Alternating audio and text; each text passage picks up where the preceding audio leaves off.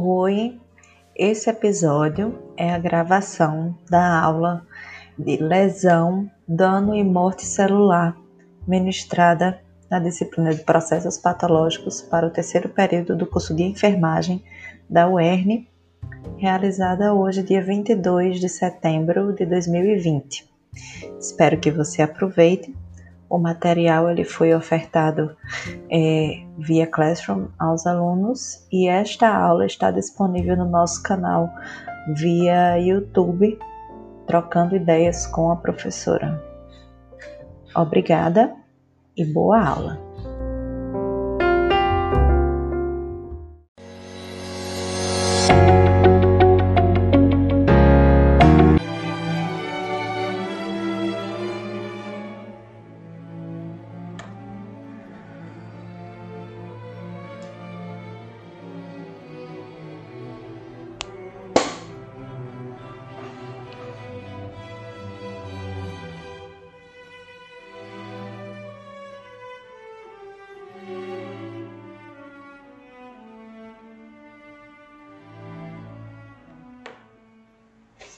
Então vamos lá.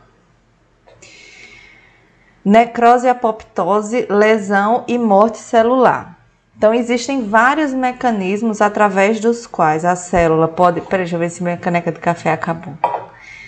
É, através dos quais a célula é, tanto pode sofrer em virtude de estímulos externos, que, né, ofensivos, quanto o mecanismo, que é o caso da apoptose, de uma morte defensiva, uma morte programada mediante processos de sinalização ou acontecimento, ocorrências bioquímicas que vão resultar na degradação da célula, sem contudo haver um processo inflamatório ou de afetação das, das células circunvizinhas, certo? Então, é, o estresse celular que a gente fala é o processo de irritação, de irritabilidade que a célula passa e pode ter diferentes é, causas, tá? Dentre eles, eu posso ter a redução da oferta de oxigênio e nutrientes para a célula e a gente vai identificar a diferença desses conceitos, tá? A oferta de O2 e nutrientes, alteração de vias metabólicas importantes de produção de energia, tudo envolve a depressão ou as consequências da com relação à molécula de adenosina trifosfato, geração de radicais livres que são é, os resultados de, de reações oxidativas de oxigênio, tá? Que a gente vai ver daqui a pouco também.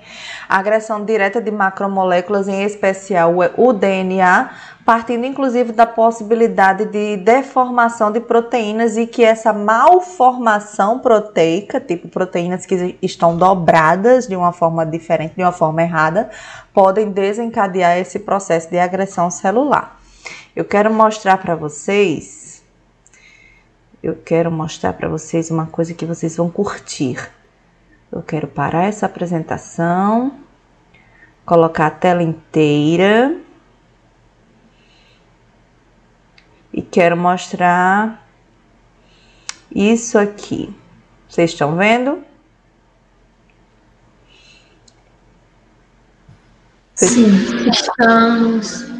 Vocês já conheciam esse recurso? Que é o Sketchfab. A gente consegue ver modelos, tudo que você imaginar tem no Sketchfab. É, modelos biológicos, de engenharias, hum, Internet of Things, que, que é a internet das coisas, tudo em formatos é, 3D. E aí eu tenho essas demonstrações de células animais que a gente pode identificar que tipos de é, danos podem ocorrer à célula, desde a tumefação e danos à membrana do, do núcleo é, celular, engurgitamento do retículo endoplasmático rugoso, que a gente conhece aqui, liberação de enzimas por, de enzimas por parte dos lisossomos, porque a gente sabe qual é a função do lisossomo? carregar enzimas digestivas, não é verdade? Então, a partir do momento em que existe uma ruptura desse lisossomo, essas enzimas digestivas são liberadas no citosol. E essa liberação dessas enzimas provoca o processo de degradação de toda substância circunvizinha. Outro elemento importantíssimo de dano celular é a mitocôndria, tá aqui, certo? tanto com relação ao processo de geração de energia, né, a glicólise oxidativa, quando eu tenho a diminuição da geração de ATP, né, e a, gera, e a geração consecutiva, a glicólise anaeróbica, com a produção de ácido lático e, consequentemente, depois de um tempo, diminuição do pH da célula. Isso pode provocar danos é, de danos reversíveis a danos irreversíveis, certo? Vou voltar lá para minha página. Ok, estamos todos visualizando. Então, eu posso ter causas gerais da lesão celular, dentre elas é, a hipóxia, que vai ser o quê? Quem chuta o que vai ser hipóxia? Redução da quantidade de oxigênio. Redução, isso, redução da, da quantidade de oxigênio, redução, redução da oferta de oxigênio nos tecidos, verdade, em função, né, seja de um modo geral, de redução da respiração oxidativa aeróbica, por é, redução do fluxo sanguíneo, e a redução do fluxo sanguíneo é o que a gente chama de isquemia, não esqueçam, eu posso ter um processo de diminuição do fluxo sanguíneo até determinado tecido, até, até ao suprimento de determinados grupos de células. Quando esse quando esse suprimento de oxigênio se torna mínimo a ponto de gerar déficits na oferta de oxigênio para esse tecido, tem o caso, a situação da hipóxia tá? Quando eu tenho a cessação absoluta da oferta de oxigênio para determinado tecido, eu digo que o tecido se encontra em anóxia, tá? Eu posso ter um processo reversível, tá? De um tecido isquêmico a partir do processo de revascularização, certo? Reperfusão. Oi, alguém? Então, só tem hipóxia se tiver uma isquemia antes? Não necessariamente isquemia, mas é normalmente o caminho que se segue, é a, é a consequência da isquemia, certo? É, eu posso ter como causas da hipóxia tanto essa redução do fluxo sanguíneo, uma oxigenação inadequada do sangue por insuficiência cardiorrespiratória, por exemplo, porque eu, eu, posso ter uma isquemia tecidual localizada, como é o caso do infarto agudo do miocárdio, como é o caso do infarto é, encefálico, no, no acidente vascular encefálico isquêmico, e eu posso ter uma diminuição dessa oferta de oxigênio de um modo geral, como, como uma falência cardiorrespiratória, como uma insuficiência cardiorrespiratória. Entendeu? Quem perguntou foi Letícia? Foi eu posso ter uma redução da capacidade de transporte de oxigênio, com uma diminuição do lumen das artérias de um modo geral.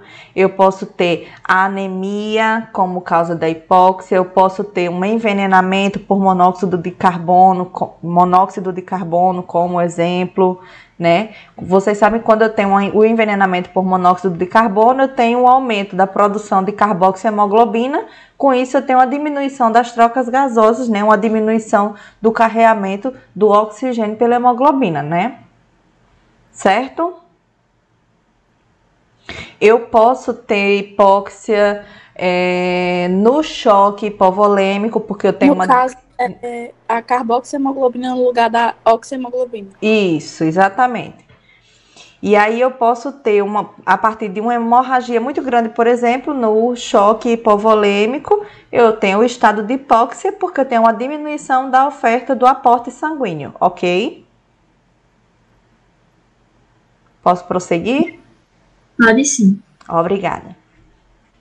Eu posso ter como causas de lesão celular agentes físicos, que desses agentes físicos podem ser traumas mecânicos, temperatura, né, no caso, queimaduras ou frio intenso, né, elevação extrema de temperatura ou redução extrema de temperatura, alterações abruptas da pressão atmosférica, radiação, tá? Choque elétrico, tá? Agentes físicos.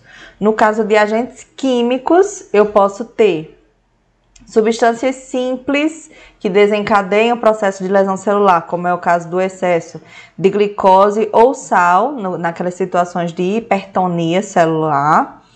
Eu posso ter o oxigênio em altas concentrações, que também é tóxico em altas, altas concentrações, é, arsênico, cianeto, cianeto, sais de mercúrio.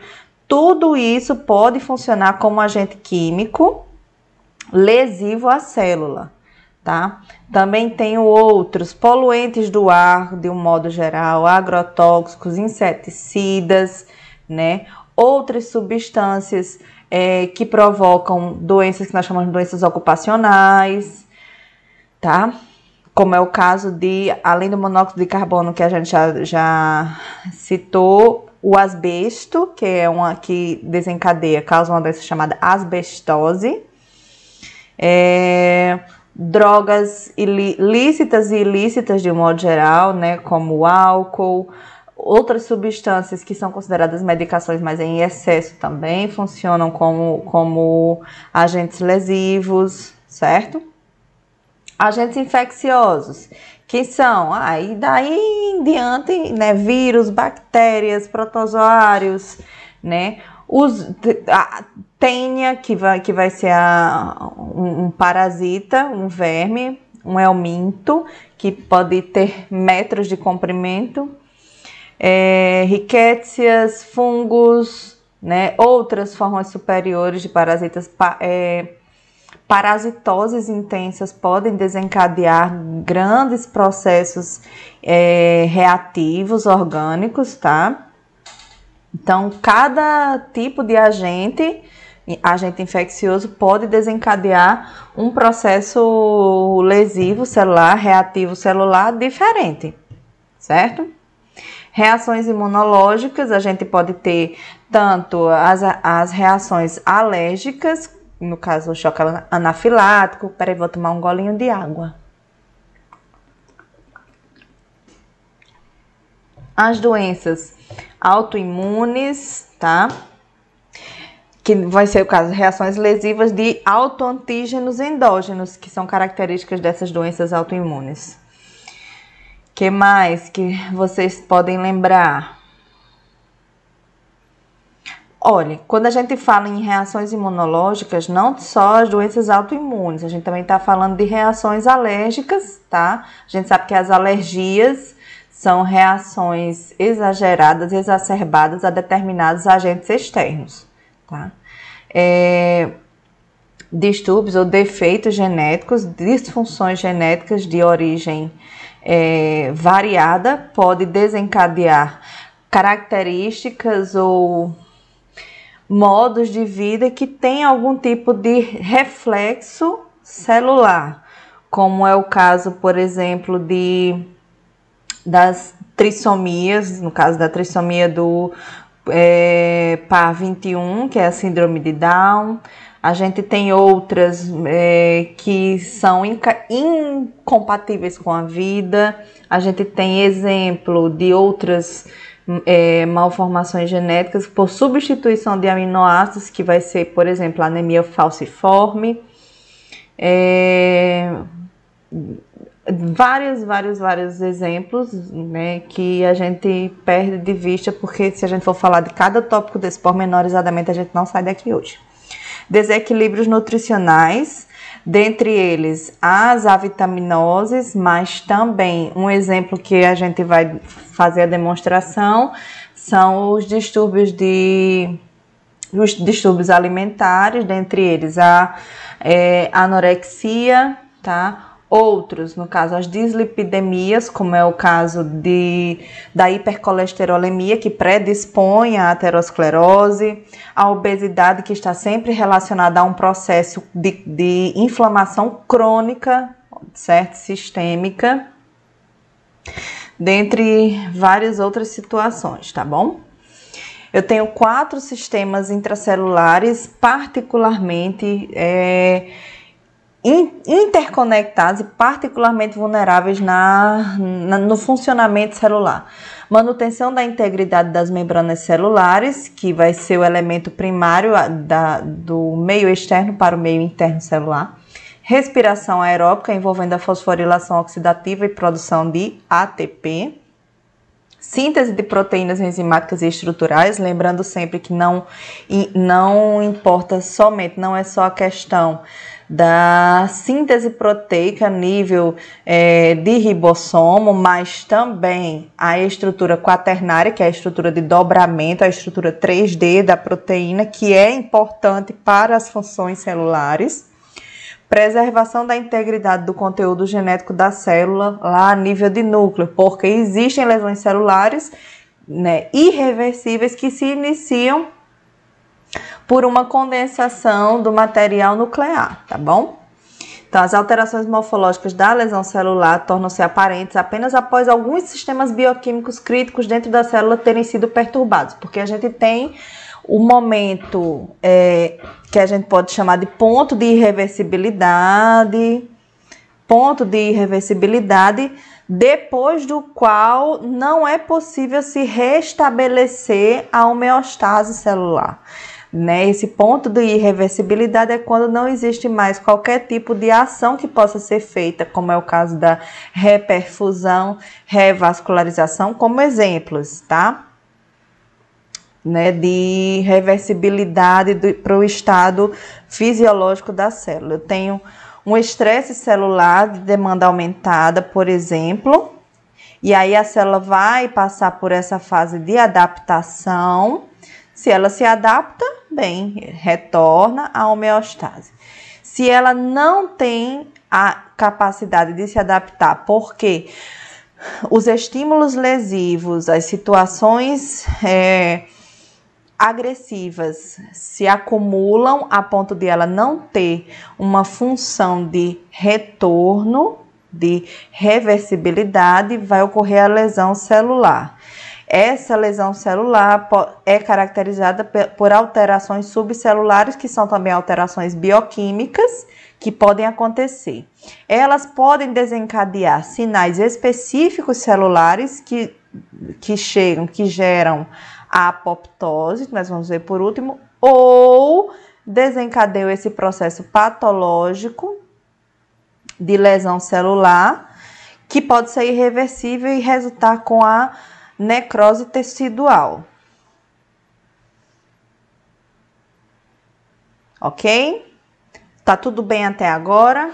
Por favor, respondam. Tudo. Amélia, qual seria a diferença entre necrose e apoptose? A necrose é o processo de morte celular patológico, certo? Acompanhado da necrose, normalmente eu tenho um processo inflamatório, eu tenho respostas de células e de grupos teciduais adjacentes, tá? Eu tenho uma lesão tecidual específica. A apoptose é um mecanismo meio que fisiológico de autodegeneração celular. Tá? Pode acontecer em situações patológicas, como é o caso de alguns tipos de cânceres, de neoplasias, mas via de regra, ela é o resultado organizado, estou usando bem entre aspas isso, organizado, tá? De, de autólise celular. Isso a gente vai explicar com o tempo, tá bom? vai dar certo. VDC. Esse gráficozinho aqui nos ajuda a entender mais ou menos, e cada linhazinha colorida nos diz ao longo do tempo, ao longo do tempo, que alterações ou que funções podem acontecer. Por exemplo, a função celular, dependendo do tipo de lesão infligida sobre ela, ela pode decair até um ponto de irreversibilidade, que é esse aqui, e entrar em processo de morte, né? E aí que vem aqui no na linhazinha azul, processo de morte celular, através de quê? De alterações morfológicas ultraestruturais.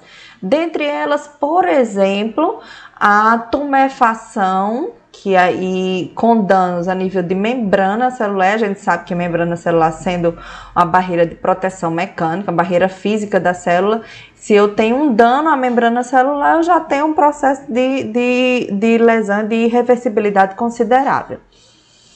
Eu tenho alterações morfológicas microscópicas, que podem ser as alterações a nível de DNA, tá? E alterações morfológicas macroscópicas, como é o caso da visualização de tecidos necróticos. E a gente tem vários tipos de necrose, tá? Que a gente vai conhecer. Eu posso ter esses dois processos de morte celular, necrose e apoptose, sendo que eu posso ter uma lesão reversível com o processo de recuperação da célula normal, e a lesão reversível, que é essa ilustraçãozinha aqui, ainda pode ter essas situações de apresentação, de desenvolvimento de figuras de mielina, que, é, que são estruturas lipoproteicas. Eu tenho tumefação. Tumefação é tipo um edema, um inchaço, um, um engurgitamento do retículo endoplasmático e das mitocôndrias. Ei, qual a função do retículo, retículo endoplasmático e de mitocôndrias? Tem tanto relação com a síntese proteica quanto com respiração celular e geração de energia, né? Esse processo de tumefação também pode provocar a formação de bolhas na membrana celular. Isso aqui ainda é um momento de reversibilidade. Se eu tenho um processo de restabelecimento, por exemplo, das bombas do, do das bombas de íons, né, da, nas membranas celulares, se eu tenho uma reorganização das proteínas que compõem essa membrana celular, se eu tenho uma reorganização de oferta de oxigênio e regulação de íons, como o cálcio, por exemplo, eu posso ter o processo de recuperação dessa célula, reversibilidade, né, oferta de oxigênio, dentre, outra, dentre várias outras coisas. Já quando eu tenho a progressão dessa lesão, que características vão ser muito marcantes? A persistência dessas figuras de mielina, o desencadeamento de um processo inflamatório adjacente, e o processo inflamatório vai ser caracterizado pelo aumento da permeabilidade vascular ao, ao, ao redor daquele tecido, né? migração de células de defesa para um combate a qualquer tipo de estímulo agressor, né? Ruptura da membrana plasmática, porque eu tenho tido também é, distorções, tanto na síntese de proteína quanto a composição das proteínas que vão estar lá, que vão ser componentes daquele mar fosfolipídico, que é a membrana celular, né? Então, ruptura da membrana plasmática, de, da membrana de organelas e do núcleo e liberação do conteúdo. Ei, mas essa liberação do conteúdo pode se dar de diferentes formas, tanto de forma liquefeita, em que esse material líquido coloidal se espalha para as células vizinhas porque alguns lisossomos, olha aqui, liberam material enzimático. Ei, enzima faz o quê? Enzimas fazem o quê? Enzimas digestivas fazem o quê? Quebram. Quebram substâncias, quebram proteínas, quebram é, compostos que, com os quais elas têm uma afinidade e essa, esse extravasamento desse material celular para as células vizinhas vai fazer com que essas outras células vizinhas também sofram ruptura e derramamento de material enzimático. Então, eu posso ter tanto uma estrutura liquefeita quanto coagulativa. Um do, ah, dois dos exemplos, certo? Ok? Isso é na, na forma uh, da necrose, do o processo. E o quê? Hã? Oi? Você pode ser de duas formas, coagulativa e qual a outra? Tá aqui em cima o número, liquefeita. São dois de vários exemplos que a gente vai falar ainda. ela pode ser liquefeita, ela pode ser coagulativa, mas tem outras formas também. Tenha calma. Tenha calma. Então, eu tenho tanto esse processo de necrose, que eu comecei a falar agora, que o processo de necrose, ele normalmente vai ter a influência sobre células vizinhas, né, é, acometendo o tecido né, adjacente, quanto é, um processo de coagulação em que eu tenho o encapsulamento desse material necrótico. E a gente vai ver como que fica microscopicamente e macroscopicamente esse material. Já no processo de apoptose, eu tenho todo um, uma, todo um processo de sinalização e de controle celular. Por exemplo, condensação de cromatina, como se fosse um processo de reprodução celular.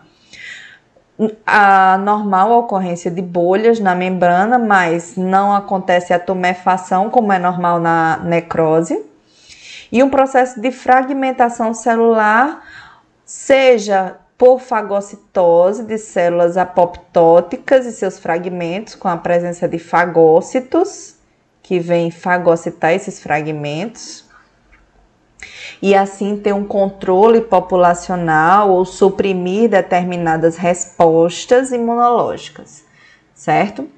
É um dos mecanismos apoptóticos, tá? Temos vários.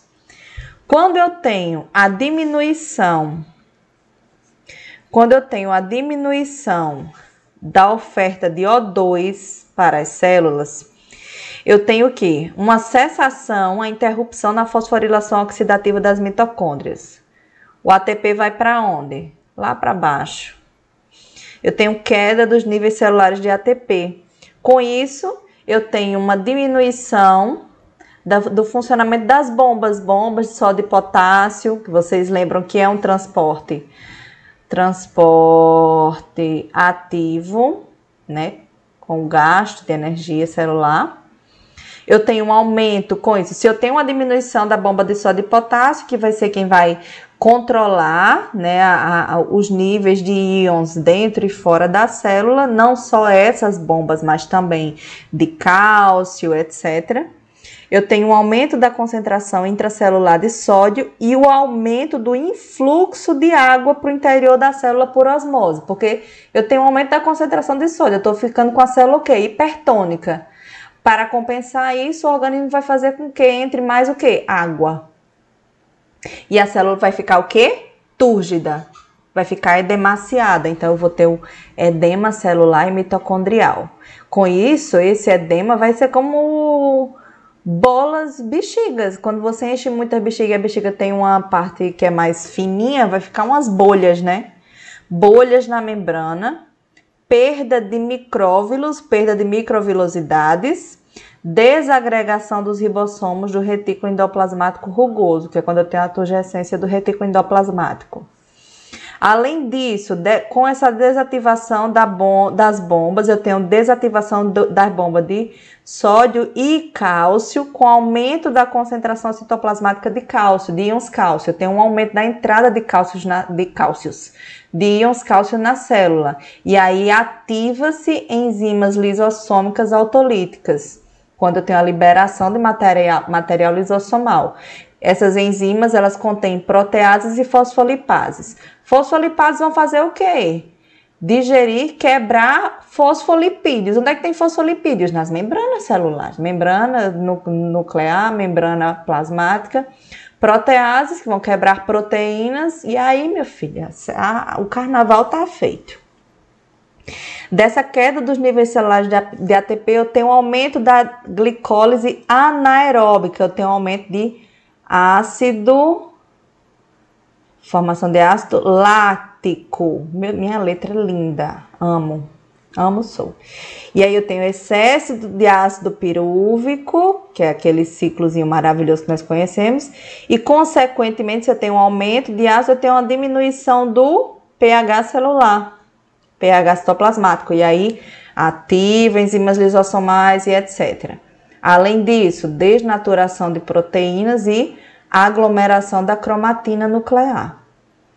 Se antes de todo esse destroço estar feito, dessa queda dos níveis de ATP, dessas que, dessa queda dos níveis celulares de, ATP, houver um processo de reperfusão, clinicamente a gente pode dizer que houve o quê? Uma intervenção. Eu levei o paciente que esteja sofrendo, por exemplo, de um infarto agudo do miocárdio ele passou por um processo, um procedimento cirúrgico, cateterismo, angioplastia, e eu pude reperfundir, eu pude, através de outro processo, um processo cirúrgico com ponte de safena, e aí reperfusão, revascularização, eu tenho mitocôndrias, que antes não tinham O2 e agora fazem intensa fosforilação oxidativa, liberando radicais livres. Essa, isso também é um, é um risco também, certo?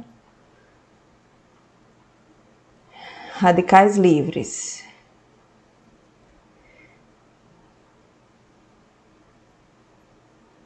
Eu queria saber desenhar uma caveirinha. Isso é uma caveira perigo. E aí eu tenho ligação de radicais livres a membranas ou a proteínas que também resultam em dano celular. Então, mesmo com a reperfusão, mesmo com um processo de reversibilidade, existe a necessidade de assistência a isso. Por isso, todo o processo de recuperação de grandes é, desgastes teciduais sistêmicos, existe a necessidade de reorganização terapêutica, tá? Então, tem o, estímulo lesivo, diminuição de ATP com múltiplos efeitos em cascata, como foi que a gente estava falando agora, processo de necrose. Eu posso ter um estímulo que vai ser diretamente lesivo sobre a membrana plasmática, seja membrana, seja ela da mitro, mitocôndria, seja ela membrana celular, membrana plasmática, seja ela membrana lisossomal. Do lisossomo é a liberação, a digestão enzimática dos componentes celulares, aí eu tenho o derramamento do conteúdo celular para células adjacentes. Eu posso ter a perda de componentes celulares quando eu tenho a, a abertura, a ruptura da membrana plasmática. E na mitocôndria, obviamente que eu vou ter morte celular, uma vez que a mitocôndria é o grande coração da célula, né? Se eu tenho lesão no citoesqueleto da, celular, e vocês vão lembrando qual que é a função do citoesqueleto, eu tenho também a lesão da membrana, e aí retorna para esse mesmo fluxo aqui. Lesão de DNA, então eu tenho um acúmulo de proteínas mal dobradas, Lembra que eu falei desde lá no começo? Isso aqui vai se dar principalmente por apoptose. Amélia. Oi. Ixi, que susto que eu tive. Oi. Em relação à estimulação das enzimas caspases, só vai haver no processo apoptótico Apop... ou no... Apoptose, normalmente. Em algumas situações né, necróticas, numa tentativa de organização desse processo de morte celular, existe a liberação e ativação do sistema caspase, mas ele é basicamente ativado na apoptose, viu? Tá bom, obrigado. Não. Então, isquemia e hipóxia. Hipóxia, sendo hipóxia o tipo mais comum de lesão, de lesão celular.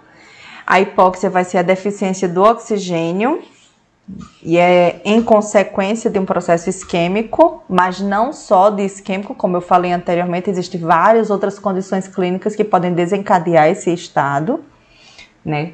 E a lesão celular pela redução da respiração aeróbica. Ela é uma causa extremamente importante e comum de lesão e morte celular, certo? No caso da isquemia. A isquemia vai acontecer o quê? Pela formação, por exemplo, de algum tipo de trombo ou de obstrução é, em artérias né, que irrigam alguns tecidos. Tecidos. E aí, com isso, eu tenho uma diminuição da oxidação fosforilativa, porque toda essa região que deveria ser suprida de oxigênio de sangue não está recebendo. E todo o tecido se torna lesionado ou lesado. Muito característica, vocês vão lembrar isso, característica da, dos infartos, infarto agudo do miocárdio, AVE, é, trombose venosa profunda, certo? E a isquemia é perda do suprimento sanguíneo devido à obstrução do fluxo arterial. Exemplos de processos de é, isquemia, de, de desencadeamento do processo isquêmico vai ser trombose, embolismo, quando um coágulo, uma bolha ou um, um, uma placa de ateroma se desprende e acaba provocando esse fenômeno de êmbolo. Es, espasmos na musculatura lisa, que provoca estenoses, ateromas, placas de ateromas que se acumulam nas paredes até provocar a obstrução do lumen vascular compressão por outros corpos, que podem ser também tumores, vasculite, que é o processo de inflamação das paredes vasculares, esse, e todo o processo inflamatório provoca um tipo de edema, tá bom? E esse edema normalmente diminui o lumen de vasos eh, concorrentes, vasos né, de estruturas vicinais. É, desvios, que a gente chama é, mudanças de, de fluxo, hiperviscosidade da, do material é, vascular, do material celular. Hiperviscosidade vai ser tanto pelo aumento da concentração sanguínea, o aumento de substâncias circulantes, como é o caso da hipercolesterolemia e hipertrigliceridemia, tá? Essa isquemia ela pode ser reversível com o retorno da oxigenação, provoca o edema celular e dilatação do retículo endoplasmático, que a gente já mostrou na, lá nas, nas é, ilustrações lá atrás, né? É, diminuição do pH intracelular, esgotamento das reservas de glicogênio, uma vez que são essas reservas de glicogênio que vão determinar os processos, de, os processos energéticos celulares diminuição da síntese proteica e danos funcionais, sendo danos funcionais inici, inici, inclusive pensando em danos funcionais como danos sobre a membrana celular. A lesão por isquemia e processo de reperfusão, lembrem que não necessariamente porque é uma reperfusão todo o problema está resolvido, eu vou ter as alterações tanto estruturais quanto funcionais celulares. A partir da reversão da isquemia, eu posso ter uma restauração do fluxo sanguíneo, mas também uma redução da perfusão local, mesmo depois dessa reperfusão. Eu posso ter efeitos deletérios, como é o caso de necrose de células, dependendo do tempo de exposição das células àquela, àquele estímulo lesivo. Efeitos deletérios, edema celular, mesmo com a reperfusão, pode haver uma disfunção celular e disfunção tecidual até que esse processo, que um processo cicatricial ou de recuperação celular ou tecidual seja restabelecido. Então, eu tenho um comprometimento não apenas de oxigenação, mas também meta, metabólico, incluindo é, a oferta da glicose, tá? Os tecidos isquêmicos são danificados mais rápida e severamente do que os tecidos hipóxicos. E o resultado e o resultado é, visual da isquemia, elas, ele só é dado bem depois, tá, gente? Então, isquemia, só resuminho básico desses conceitos.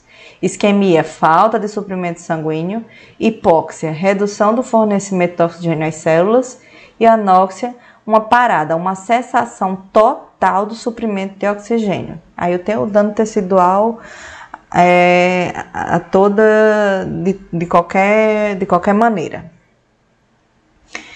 Mesma, mesma ilustraçãozinha, na verdade é uma é uma ilustração didática do que a gente já vinha falando anteriormente, né? A isquemia como uma provocadora da diminuição da fosforilação oxidativa é, provocando danos mitocondriais, desprendimento de ribossomos, com consequente diminuição da síntese de proteínas e um aumento do depósito de lipídios celulares. Eu tenho, com a diminuição do ATP, a diminuição da, do funcionamento da bomba de sódio e potássio, o aumento da glicólise anaeróbia com a diminuição do pH. Se eu tenho a diminuição do pH, eu tenho consequentemente a condensação da cromatina nuclear. Eu tenho também a diminuição, obviamente, do glicogênio, que quando ele quebrado, ele me oferta a glicose. Se eu não tenho mais o glicogênio, obviamente que eu não tenho a glicose, que eu não tenho a glicose celular. Com a queda, com a, a, disfunção da bomba de sódio, eu tenho um aumento do influxo de íons cálcio para dentro, dentro da célula, de água, de sódio, um aumento da saída do potássio e, consequentemente, edema, tumefação celular com perda de microvilosidades, bolhas, né, figuras de mielina. Depois dessa irreversibilidade, eu vou ter a liberação intracelular e ativação de enzimas lisossômicas. Eu tenho a diminuição da basofilia, desculpe, com a diminuição das ribonucleoproteínas alterações nucleares e digestão de proteínas. Com isso, tem uma ruptura absoluta da membrana plasmática e membrana nuclear. Ok? A necrose propriamente dita, ela envolve é, fatores relacionados a agressões, como por exemplo, relacionadas a agentes físicos, que a gente já tinha falado anteriormente, ação mecânica, temperatura, radiação, efeitos magnéticos, eletromagnéticos tem altas teorias da conspiração sobre efeitos eletromagnéticos. Fica para um outro momento. Agentes químicos compreendem substâncias tóxicas e não tóxicas, exemplos de tetracloreto de carbono, álcool, medicamentos, detergentes, tá? Entre os agentes biológicos eu tenho as infecções virais, bacterianas, micóticas, os parasitas, mesmo jeito, tô, vocês percebem que eu estou repetindo esses tópicos da, das características da, dos danos celulares para ir absorvendo, tá? Então, se eu tenho uma perda do RNA citoplasmático, eu tenho uma característica, uma eosinofilia aumentada, que isso tem a ver com a coração da célula para a observação ao microscópio, tá? E desnaturação de proteínas citoplasmáticas, que a gente já tinha visto. Perda de partículas de glicogênio, né? Diminuição do glicogênio, por isso, diminuição da, do aporte energético celular. O citoplasma se torna vacuolado. O que é vacuolado? Formando bolhas ou vácuos e parece roído por traças a apresentação de figuras de mielina, que vai ser a deposição de substâncias lipídicas, né? E calcificação, tanto por esse acúmulo de estruturas lipídicas quanto pelo acúmulo de íons cálcio intracelular, tá? Eu posso ter descontinuidade das membranas plasmáticas, que é quando a gente fala quando ela começa a se romper, e das organelas, dilatação acentuada das mitocôndrias e inclusive com é, comprometimento até da estrutura das cristas mitocondriais, densidades amorfas, restos amorfos e agregados de material felpudo que a posteriori serão é, fagocitados na, no processo inflamatório concorrente com o dano com a, com a lesão celular. Eu tenho essa tumefação celular que vai ocorrer aqui um exemplo aqui no caso é a figura dos túbulos renais, é, formando bolhas nessas superfícies, certo? Que a gente vai chamar de tumefação. Necrose de células epiteliais, como é o caso aqui, como é o caso desta figurinha C com perda de conteúdo, perda de núcleos e extravasamento de material celular, certo?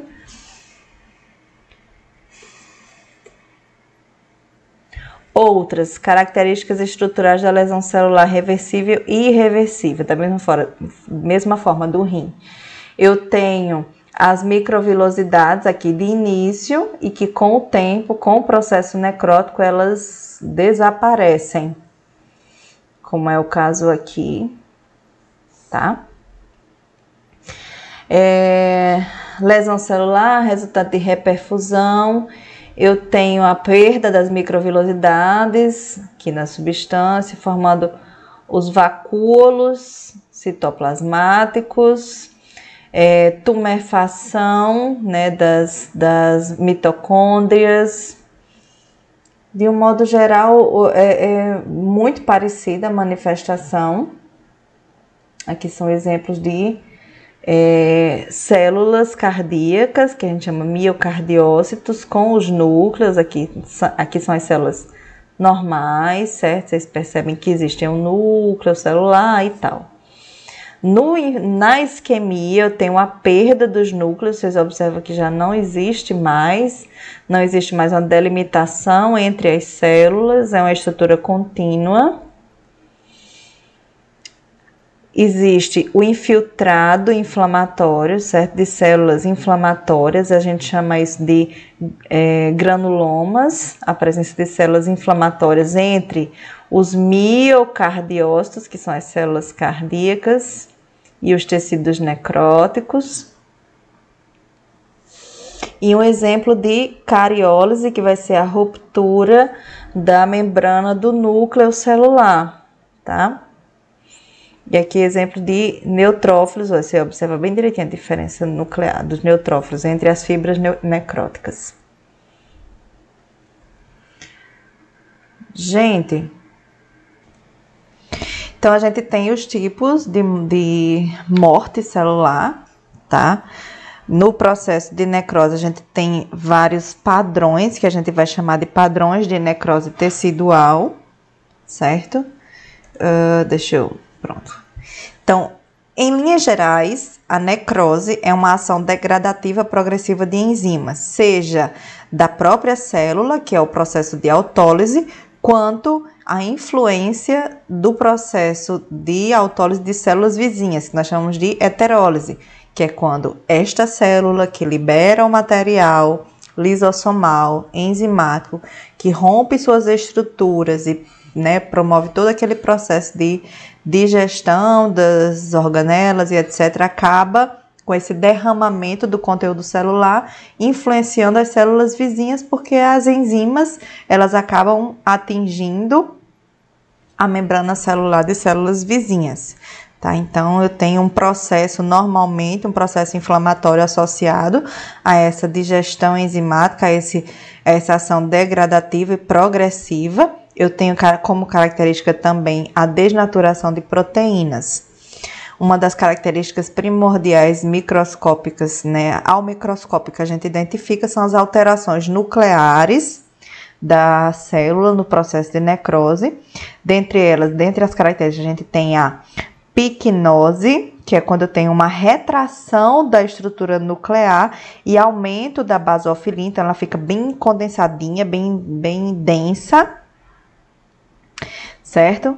eu tenho a cariólise, que é quando eu tenho alteração, é, uma degradação enzimática da membrana nuclear e do conteúdo interno com perda de DNA, né, por endonucleases. A cariólise, que com o tempo acaba desaparecendo, não sendo visível. E eu tenho a cariorrese, que é quando eu tenho esse núcleo piquinótico que vai se fragmentar. E aí, com o decorrer do tempo, eu tenho uma, um desaparecimento né, dessa célula necrótica, dessa estrutura, dessa visualização. As figurinhas é, microscópicas. Olha, pelo que a gente observou anteriormente, que, que características a gente vai identificar aqui? picnose, cariorrese e cariólise, quando eu tenho toda uma fragmentação, desaparecimento desse conteúdo nuclear. Uma outra figura que ilustra melhor, olha as estruturazinhas. A picnose, a cariólise, que é já, ele, já em processo de desaparecimento, de clareamento, e a cariorrese, que é quando ele tem essa fragmentação, porém ainda visível. A nível de membrana celular, das lesões reversíveis, eu tenho o aumento, a alteração das velocidades ou perda das microvelocidades, devido a alterações no citoesqueleto celular, formação de figuras de mielina, que ele chama figuras em impressão digital, que são como traços que, que se evidenciam. E nas lesões irreversíveis, eu tenho formação e ruptura. Ah, deixa eu acrescentar aqui. Ruptura de bolhas da superfície membranar, tá? O destacamento da membrana do citoesqueleto. Junções intercelulares frouxas ou desaparecem. Se a gente sabe que existem as junções comunicantes entre as células, existe um afrouxamento dessas junções ou um to uma total soltura entre elas. Então, da mesma forma, eu tenho os, as características do dano à membrana, dentre elas o aumento do, dos íons cálcio internos, tá? adentrando a célula. Você vê até que esse lado aqui é, é mais como se fosse a caracterização desse dano à membrana, enquanto aqui eu já eu ainda tenho uma membrana intacta diminuição do O2, diminuição do ATP mitocondrial, diminuição da reacilação e da síntese de fosfolipídios, consequentemente, perda de fosfolipídios da membrana. E aí, aquele modelo, que a gente chama modelo do mosaico fluido da membrana plasmática, ele vai se desfazer, tanto pela diminuição das, das proteínas, seja elas transmembranares ou de superfície, devido à ativação das proteases, quanto pela perda dos próprios fosfolipídios que estão em constante é, reorganização nessa manutenção dessa proteção celular, ok? A nível de mitocôndria, condensação da matriz mitocondrial, tumefação, formação de grânulos eletrodensos como material flocular de origem lipoproteica, certo? Eventualmente existe a conservação das cristas nas lesões reversíveis. Nas lesões irreversíveis, essas cristas elas se tornam substâncias amorfas. Os lisossomos, nos lisossomos, nas lesões reversíveis, eu só tenho uma tumefação, um edema dos lisossomos. Eles ficam inchadinhos, redondinhos, tá? Mas já nas lesões irreversíveis, eu tenho uma liberação das enzimas, tá? No citosol. E aí ela, ela vai ser essa morte celular desencadeada por essa ação enzimática, tá? É, é, tanto pela liberação delas quanto pela ação dessas células fagocitárias que tentam englobar cristais de sílica ou de urato que são, na verdade, mais rígidos ou perfurocortantes, vou botar perfurantes da membrana celular. E aí acaba provocando a liberação das enzimas. Do retículo endoplasmático, na, nas lesões reversíveis, eu tenho dilatação das cisternas do retículo endoplasmático né? Eu tenho nas lesões irreversíveis o desprendimento do ribossomo no, do retículo endoplasmático rugoso. Na verdade, a gente ainda está no liso aqui. Eu, eu adoro minha, minha antecipação. Certo? No núcleo, da mesma forma, dilatação da cisterna perinuclear, espessamento da membrana, invaginações e tortuosidades, inclusões da cisterna perinuclear, variações quantitativas e qualitativas nos poros do núcleo, que a gente sabe que é através deles que existem as trocas do material de proteínas, do material a ser a sair de lá para a transcrição. Alterações na cromatina, porque com a redução do pH intracelular, com o aumento da acidez intracelular, existe um aumento da espiralização da cromatina e associação dela com estonas. E aí eu tenho uma uma agregação e um agrupamento. Daí que tem aquela característica visual da piquinose, tá? Que são as, as características aqui que a gente já demonstrou nas figuras anteriormente. Aqui é só a definiçãozinha delas. Os tipos ou padrões de necrose tecidual, a gente inicia com a necrose de coagulação. Ela normalmente é resultado de um processo isquêmico. E aí vocês lembram todo tipo de situação que pode causar uma isquemia tecidual. A característica disso vai ser a coagulação pela desnaturação das proteínas. E como eu tenho essa coagulação, eu tenho a manutenção do formato da estrutura celular. Eu não tenho derramamento da estrutura lisossomal. Eu tenho uma coagulação. Ele está ali, tá ali presinha, endurecida. Alterações do núcleo e do núcleo e área esbranquiçada ou halo avermelhado ao redor da região da lesão, certo? Ela é frequentemente observada em infartos isquêmicos, mas não é regra, tá? Eu tenho uma perda de nitidez dos elementos nucleares, mas o formato celular permanece. Ó, eu não tenho a visualização nuclear, nem as estruturas é, as organelas, então elas ficam ali condensadinhas, agregadas no formatozinho endurecido, tá? Sem haver rompimento da membrana celular. Mesma forma aqui, ó. Necrose coagulativa. Você observa todas as estruturazinhas, cada uma no seu lugar, sem diferenciações de conteúdo. Exemplos disso, exemplos disso isquemia miocárdica, ok? Todo o, forma, o tecido fica no seu formato, porém existe o que a gente chama do halo esbranquiçado aqui, ó, e a estrutura avermelhada ao redor, porque existe um processo inflamatório concorrente com o processo do infarto miocárdio. Ok? Outro exemplo, necrose coagulativa, pancreática. Ok. Bem aqui. Você percebe que existe a manutenção do tecido, porém esbranquiçado, sem delimitação. Aqui, parênquima renal você identifica bem as áreas necróticas da superfície,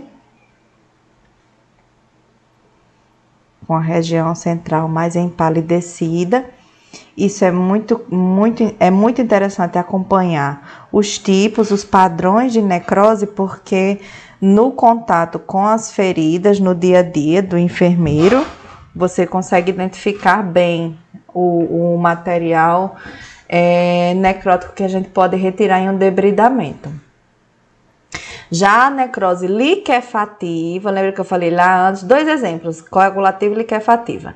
Eu tenho a liquefação, uma consistência semifluida ou liquefeita, muito comum com as, com as infecções bacterianas, pois na necrose liquefativa, além da, dos restos, dos debris celulares, eu tenho a formação de pus, né? Por isso o, o, a consistência semifluida ou serosa.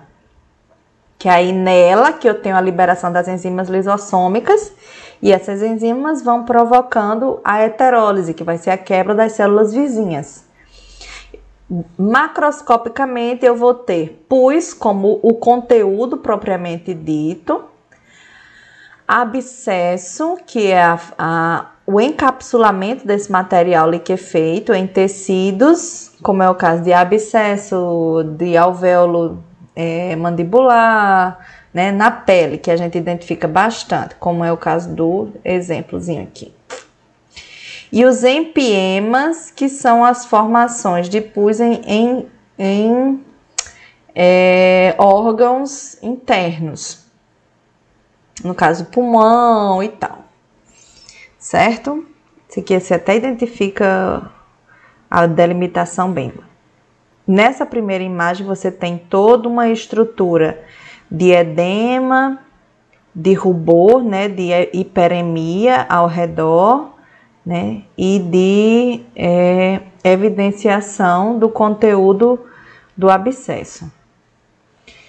Ele fica delimitado a uma região, tá? Geralmente cavitária, quando não é cavitária a gente chama de abscesso. Muito normal, característica de infecções bacterianas, tá? Observados abscessos e sistema nervoso central, assim como em al algumas neoplasias. Oi, né, quando alguém fala, o chega, dá um pulo. O cisto pilonidal, ele se enquadra onde? Aqui. Tá. Certo? Porque ele vai ser uma formação, uma formação, é um encistamento do material, do material infeccioso ao redor do folículo piloso. Entendeu? Entendi. Obrigada. E aqui a gente consegue identificar bem a retirada aqui. No caso, eu já tenho um materialzinho, um encistamento ficou mais é, enrijecido e foi possível retirar é, manualmente. No caso desse pequeno abscesso. Eu tenho aqui, da mesma forma, aqui, células é, imunes no processo inflamatório, a formação do material coagula, material liquefativo. Tudo isso aqui. Vocês conseguem identificar? E aqui é só um exemplozinho de retirada. Vocês notam como existe toda uma técnica asséptica, né, de limpeza, né, e de ruptura do abscesso. Na verdade, aqui é, são só exemplos, certo, gente? Na verdade, vocês não vão fazer isso não. Não façam isso em casa é só a demonstração do material liquefeito, tá? Do material, aqui no caso é, é um material serossanguinolento, porque eu tenho raios de sangue junto com o pus. Isso aqui é uma drenagem de um abscesso de mandíbula. Percebe toda essa estrutura, toda essa região é demaciada e o conteúdo sendo drenado. A necrose caseosa é, é, um, é um misto de, de necrose coagulativa e liquefativa característica da, do material do, de recursos infecciosos do Mycobacterium tuberculose. É, ela tem a caracterização de cápsula, que a gente chama cápsula granulomatosa, porque existe uma borda inflamatória bem característica dela, uma, uma massa branco-amarelada as células não possuem detalhes estruturais e a massa homogênea acidófila, lembrando toda aquela todo aquele processo de morte celular com a diminuição do pH celular e tal. A característica dessa necrose caseosa vai ser por cariólise. Ó. E aí eu tenho a formação de granulomas, devido à presença do Mycobacterium tuberculosis, tá?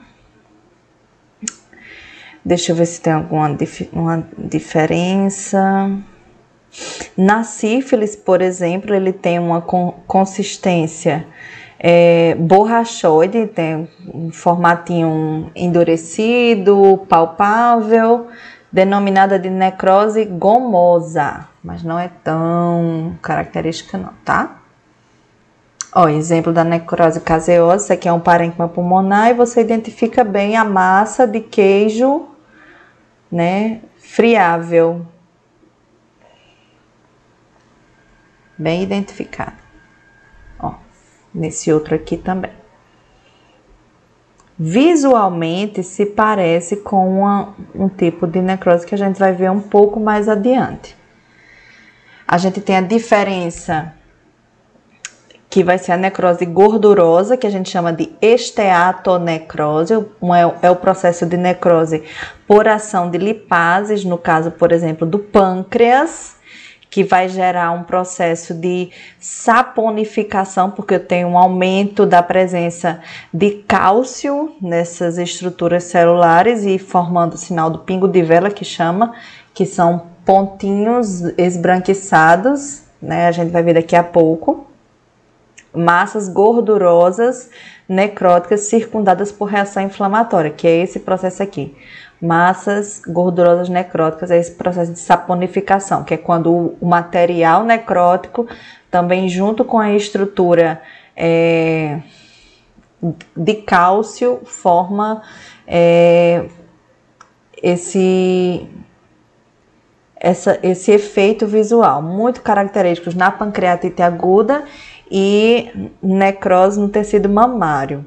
Existe a diferença desses conceitos, gente. Existe a diferença entre a esteatonecrose, que é essa que a gente está falando agora, processo necrose é, por é, reação com material lip, né, com a, sob ação de lipases, no caso lipases pancreáticas, e esteatose, que é outro processo, é outra coisa. Esteatose, no caso da esteatose hepática, o acúmulo de tecido é, gorduroso no fígado, tá? É outro conceito, é outra coisa. Um exemplo disso que a gente chama, que é a, a esteatose, a esteatonecrose, é chamada também necrose gordurosa, ó, muito característico de ter esse processo de saponificação são áreas de depósitos calcários, né, e de, de interação com as lipases, formação de sabão de cálcio, é isso que chama mesmo. Por isso que chamam de sinal do pingo de vela, porque parece, se assemelha a uma estrutura de uma cera de vela, né, que a gente identifica quando ela se endurece. Ó, outras características características ao microscópio, a formação do pingo de vela, a saponificação, tá? Na região do, do pâncreas. Ó, mesmo jeito, mesma forma, você consegue identificar bem. Ó. Nós temos por último a necrose fibrinoide, muito identificada, muito é, comum em tecidos vasculares, né? No caso, é, artérias. Aqui a gente tem a parede da artéria, a área circunferencial rosa brilhante, que é essa aqui, mais externa.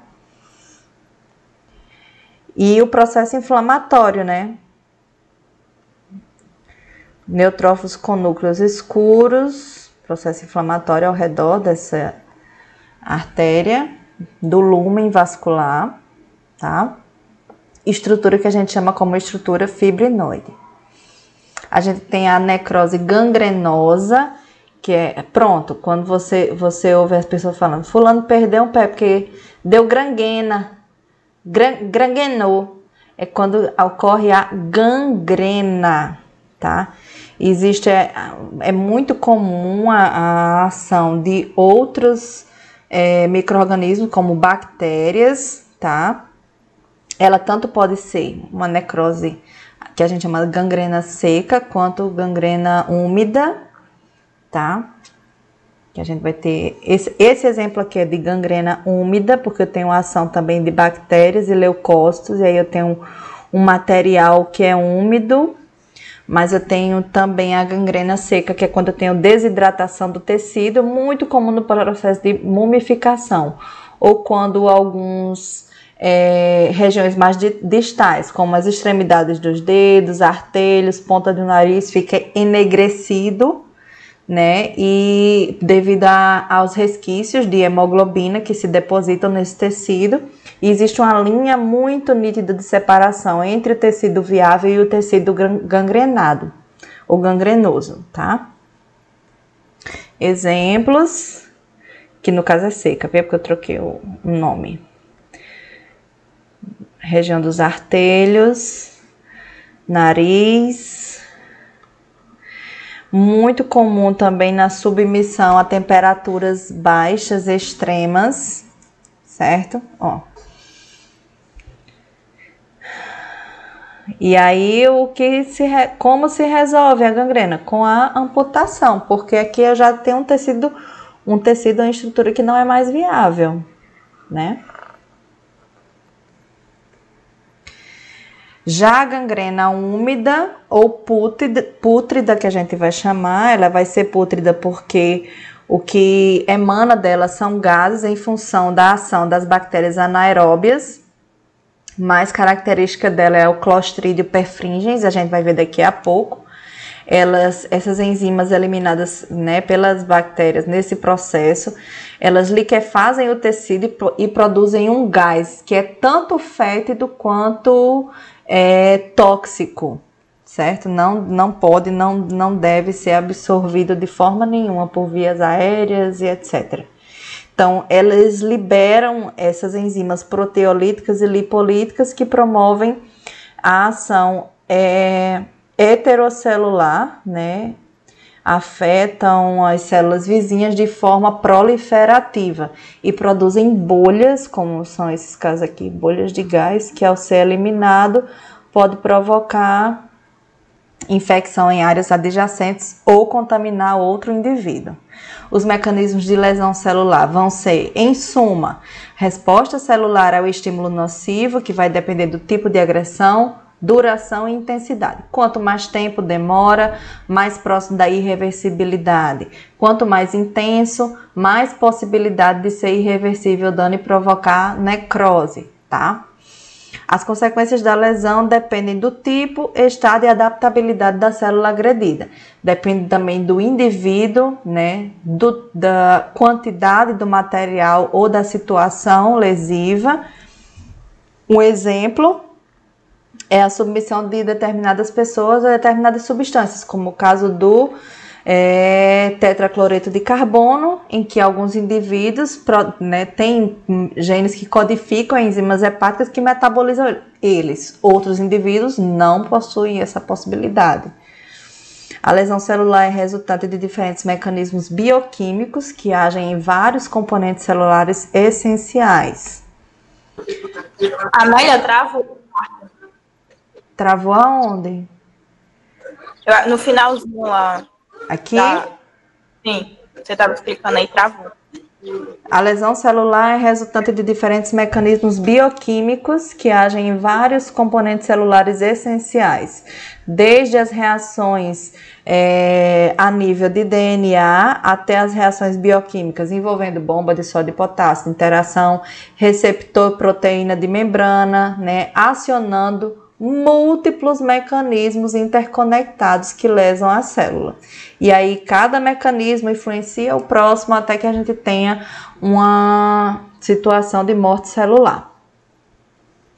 Outro exemplo que a gente vai ter dos, né, dos danos, a gente já falou bastante sobre isso, são as espécies reativas de oxigênio, que a gente pode chamar é, alguns, algumas literaturas chamam genericamente de radicais livres. É, são reações, são produtos de oxigênio de diversas naturezas, como peróxidos, superóxidos, né, que causam danos a lipídios por ligações específicas, né, a proteínas e etc. Eu tenho a entrada de, cal, de íons cálcio, aumentando a permeabilidade mitocondrial e causando a turgescência mitocondrial, ativação de enzimas, no caso lisossomais, o dano à membrana a partir de perda de componentes celulares, tanto a membrana plasmática quanto a lisossômica, que com sua ativação e liberação de enzimas promove a digestão do conteúdo celular. Proteínas mal dobradas, em consequência ou causadoras de danos ao DNA, eu vou ter a partir deste, deste desta má conformação proteica, ativação de proteínas proapoptóticas, que é onde a gente vai chegar depois. Essa ativação dessas proteínas proapoptóticas que vai desencadear outras reações internas celulares do processo de apoptose, certo? Tá tudo bem até agora? Tá rolando o sentimento? Eu sei que é muita coisa e é bem complexo mesmo, mas a gente consegue vencer isso tranquilamente, viu, gente? Todas essas figuras, quando vocês observam, elas são repetitivas. Tipo essa aqui da isquemia, a gente já, já viu ela anteriormente, o processo de diminuição da fosforilação, é, fluxo de potássio, tumefação de retículo endoplasmático, perda de microvelocidades e bolhas, condensação da cromatina, tudo isso a gente já viu anteriormente, certo? Da mesma forma. No caso da apoptose, eu vou ter é, a ativação desse processo a partir da diminuição dos sinais de sobrevivência celulares e danos a proteínas e ao DNA. E aí eu tenho um aumento da liberação de proteínas proapoptóticas, caspase, né, e diminuição de proteínas antiapoptóticas, porque aí eu tenho uma, um corte nesse processo de prevenção do mecanismo de apoptose. Aí eu tenho com isso a liberação de proteínas mitocondriais e a morte celular programada. Essa figurinha só faz demonstrar as, as consequências do aumento do, do influxo dos íons cálcios. Íons cálcio, meu Deus. Então, eu tenho tanto é, o aumento desse cálcio citosólico com ativação de enzimas celulares, como fosfolipase, protease, endonuclease e ATPase. Só essas quatro aqui são suficientes para romper a membrana nuclear, a membrana celular, a, a, as bombas de sódio e potássio, tá? Suficiente. No caso da produção das, das espécies reativas de oxigênio, eu tenho, por exemplo, superóxido, peróxido de oxigênio, radicais hidroxilas, tá? E aí, a partir deles, eu tenho como efeitos patológicos que causam a necrose. Peroxidação lipídica com dano à membrana, sempre que tiver algum tipo de dano lipídico, fosfolipídico, eu vou pegar aqui, olha, os fosfolipídiozinhos lindos da membrana modificações de proteínas, então eu vou ter como consequência quebras ou mal dobramento, má conformação espacial e estrutural dessas proteínas, e com isso também eu tenho a diminuição, inclusive, da fluidez da membrana celular.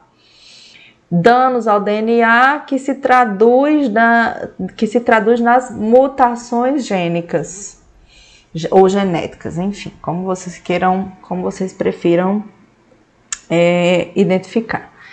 Aqui essa outra figurinha é só uma ilustração dos processos de é, das espécies reativas de oxigênio, o uso da superoxidismutase para desfazer as, os danos celulares, mas obviamente aqui com alguns tipos de é, erros, de problemas, como é o caso da o aumento da produção e da entrada do influxo de água na célula e com consequente lesão celular, a partir do processo de hiperoxidação lipídica.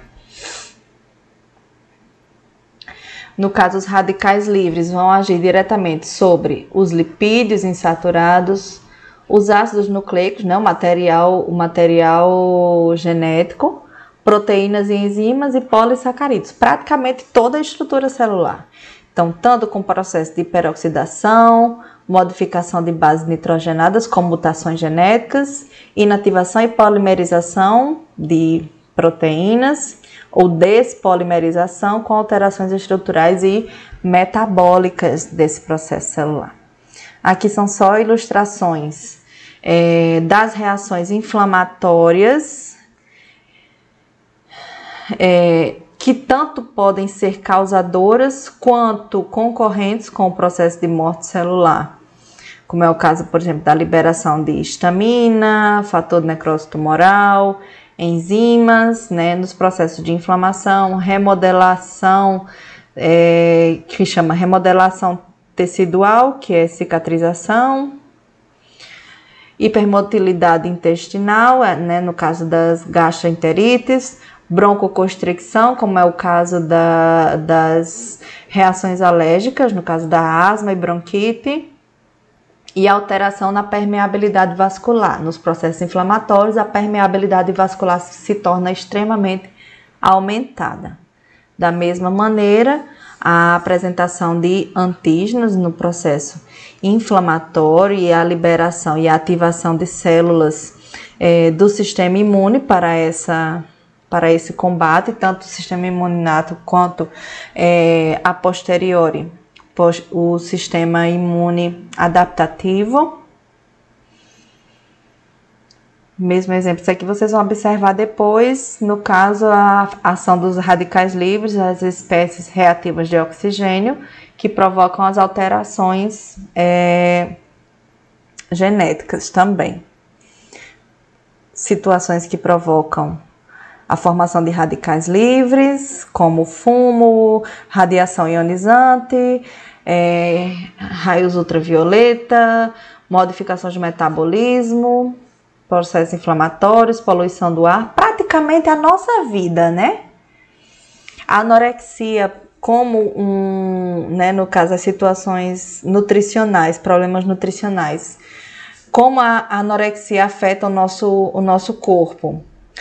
Tem, existe um déficit na, no metabolismo, no sistema nervoso central. A, a a título, inclusive, de informação, diminuição, eu vou ter diminuição geral do aporte de glicose para todo tipo de célula. Consequentemente, eu tenho uma diminuição metabólica neural, né? Então, eu tenho uma diminuição cognitiva, é, transtornos de humor, irritabilidade, memória ruim, desmaios, né? É, queda de cabelo, e além do, da queda de cabelo acentuada, eu tenho também a produção de lanugem, que é uma que é aquele pelinho bem fininho que se que que se apresenta. Vocês lembram quando um recém-nascido chega ao mundo, ele tem muito pelinho no rosto, aquilo ali se chama lanugem. É uma é como um Ai, meu Deus, é uma reação de defesa do corpo com relação a estímulos térmicos, né? É um tecido, é um são pelinhos, materialzinho proteico com os resquícios metabólicos que o organismo ainda tem na anorexia. Eu tenho diminuição da pressão arterial, bradicardia, né, palpitações, insuficiência cardíaca, anemia, fraqueza muscular ou astenia, é, inflamações e edemas articulares, edemas articulares, que mais? Falência renal, é, desequilíbrio hidroeletrolítico, constipação, meteorismo intestinal, disfunção dos hormônios e provavelmente atrofia de algumas glândulas, né? Problemas no desenvolvimento, inclusive a anorexia pode causar amenorreia e, e a médio prazo. É... Chega, minha gente, esterilidade é, diminuição na proteção da pele, diminuição é, da proteção básica, como eu tenho uma baixa hidratação, eu tenho ressecamento da pele, uma predisposição ao desenvolvimento de dermatites, tá? A hiperglicemia também pode ser um fator de lesão celular, da mesma forma que a gente vai entender outros processos bioquímicos, certo? No caso, a apoptose, nós já estamos perto, viu, gente? Graças a Deus. Se Deus quiser, a gente termina hoje.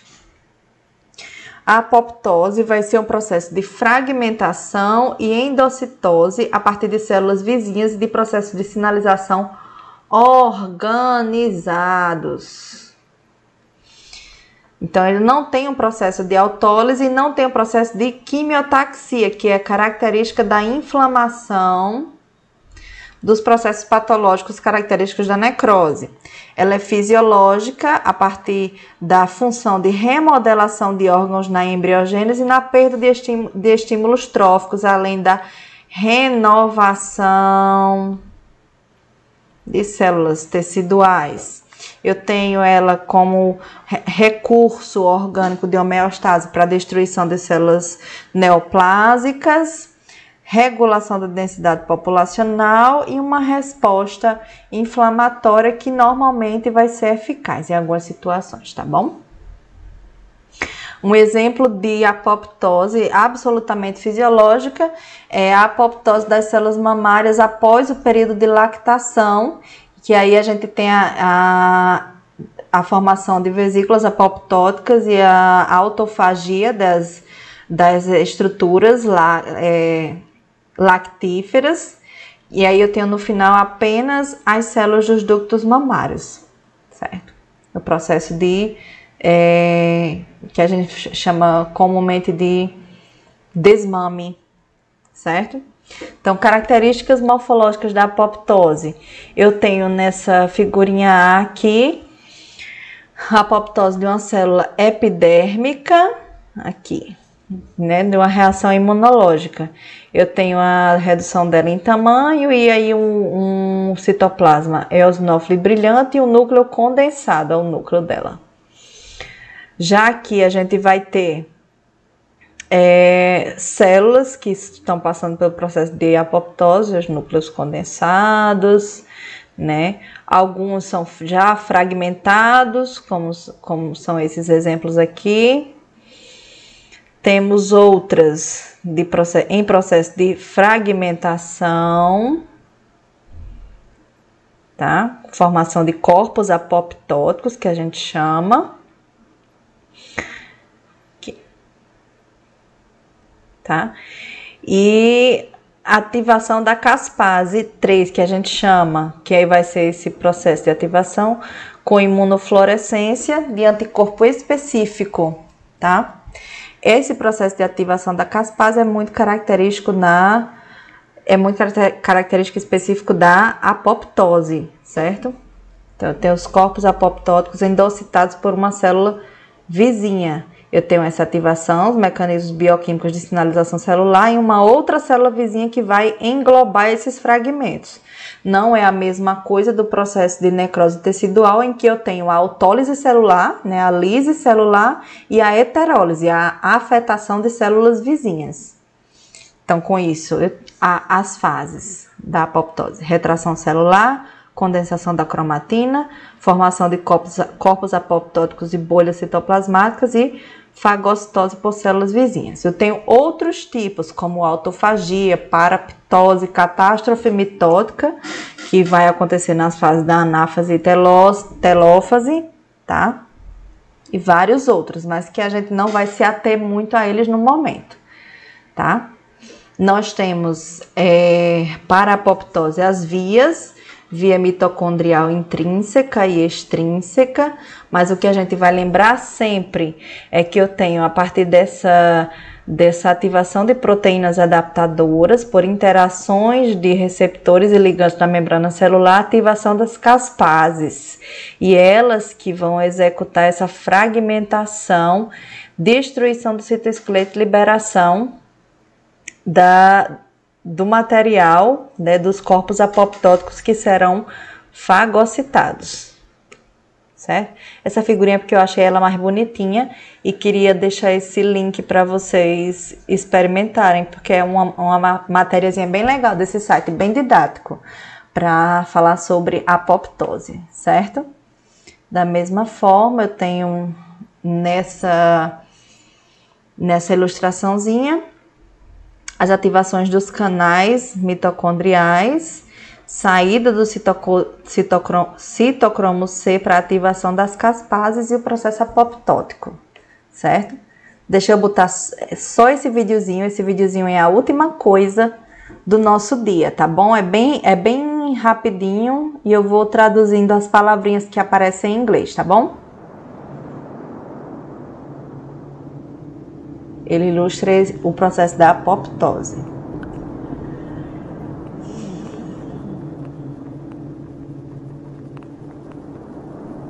Cinco mil de aumento a visualização, cinco mil vezes, células saudáveis ao redor, célula adoecida, que é essa em destaque, célula T killer, que a gente chama, que vai chegar, vai aparecer, vai se aproximar misteriosamente. sensualmente. E aí a gente vai ver a superfície molecular da célula né, em, em processo patológico 10 milhões de vezes de aumento. Aqui são as proteínas, tá? A membrana plasmática, as proteínas de membrana. Quem está se aproximando é a célula T-killer. E lá vem ela com um ligante, que a gente chama ligante da morte, e os receptores apoptóticos, receptores da morte, que a gente vai chamar aqui, receptores de morte, que se ligaram, e aqui a gente já vê dentro do citoplasma da célula adoecida, essa proteína. Aí eu tenho as proteínas adaptadoras, que lindo, se agregando. Olha aí, recrutamento da procaspase 8, lá vem ela.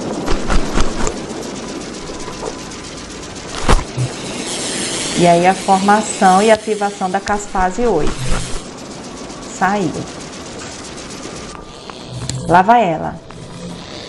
Caspase 8 ativa caspase 3. Aí, ó. Aí, ó. Reação em cadeia. Várias. Caspase 8 ativando caspase 3. Caspase 3 cliva outras proteínas. Ó, clivando. Saem as proteínas cinzas.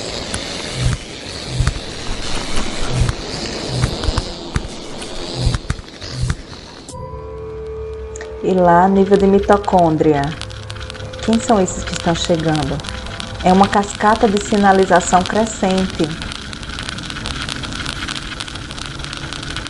Isso é muito lindo. Citocromo C é liberado da mitocôndria. Lá vai ele saindo.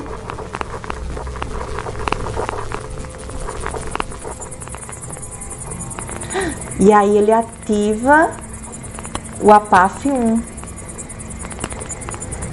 que são os mecanismos apoptóticos. Que ativação linda, olha aí. Lindo. E aí ele recruta a caspase 9. Olha a estrutura se formando, criando o apoptossomo.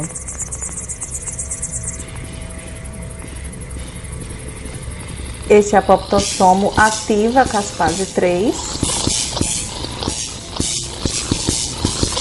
e aumenta de novo todo esse processo realimentando esse processo. A caspase 3 cliva o citoesqueleto de actina. Olha aí, vai clivar ele.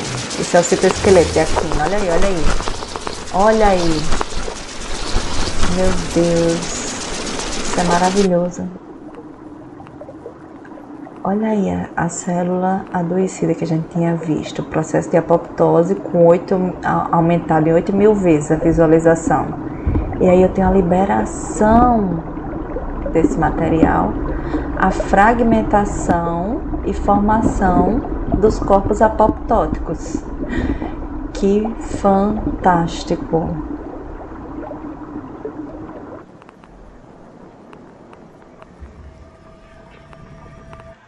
Legal, né? Não, não quero fazer isso ainda não. Quero passar adiante.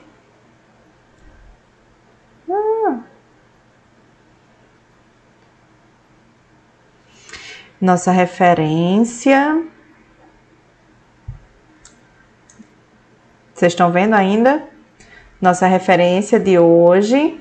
Esses aqui são links para o Laboratório Virtual de Anatomopatologia da Unicamp, cada um para identificar grupos de, de tipos de necrose, certo? Celular, que lá ele tem tipos diferentes e você consegue é, identificar, ver como que, que no microscópio a gente identifica esses corpos celulares. A gente tem aqui nossa referência de hoje, bases patológicas das doenças, praticamente todas as, as estruturas que nós utilizamos hoje foram de lá. Eu só quero mostrar uma coisa aqui para vocês, para ficar bonitinho e a gente finalizar, finalizar bem, que eu acho que vocês vão curtir. É uma... Peraí. É uma ilustraçãozinha.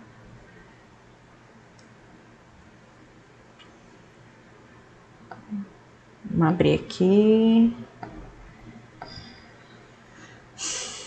Hum, é tão bom quando a internet tá boa prestando, né? Deixa eu identificar aqui para vocês. Ai, Jesus. Uma guia. É isso que eu quero mostrar. Aí, ó. Do Sketchfab, o modelo 3D do homem vitruviano. Aí eu queria mostrar para vocês tudo isso, todas as respostas do nosso corpo a processos patológicos é resultado de milhões de anos de adaptação, de organização celular e de resposta celular desse humano, desse ser humano ao meio, sejam é, ações nocivas ou seja uma resposta fisiológica, certo?